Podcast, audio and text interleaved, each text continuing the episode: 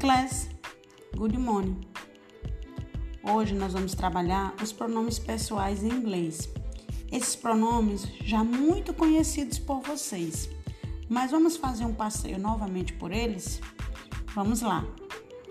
Os pronomes pessoais, eles servem para fazer a substituição de nomes, sempre que houver uma necessidade dentro da frase.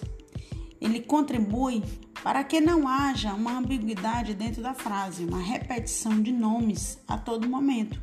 Então a gente utiliza os pronomes pessoais ou outros pronomes para fazer essa substituição de nomes. Vamos ver algum deles. Nós temos eles no singular e temos no plural. Então vamos lá. Quem são esses pronomes pessoais do singular? Nós temos eu, ele, ela, você. Isso em língua portuguesa. Saber em língua portuguesa é importante porque você tem que fazer uma semelhança para a língua inglesa. Isso vai tornar mais fácil na sua aprendizagem. E quem são eles na língua inglesa? I será eu, you, você, vocês e ainda utiliza como tu. Temos também he para representar ele, she para representar ela. E vamos para o plural. Nós temos nós, vós, eles ou elas em língua portuguesa.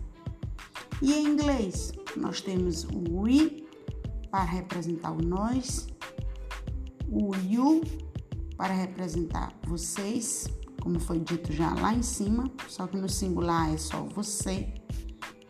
Em they para representar eles ou elas.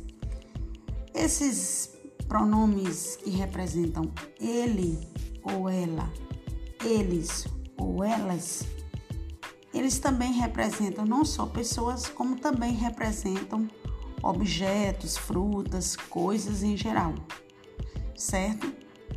Então vamos só dar uma relembrada. Eles se dividem os pronomes pessoais em inglês, nós chamamos de personal pronouns. Eles se dividem em singular e plural.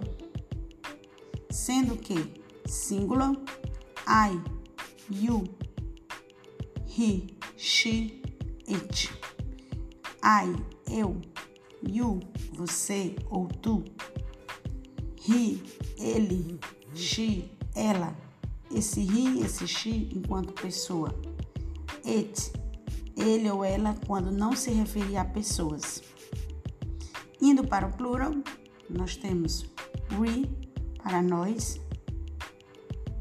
you novamente a mesma escrita, só que agora no plural, vocês e they, eles ou elas para pessoas e coisas em geral.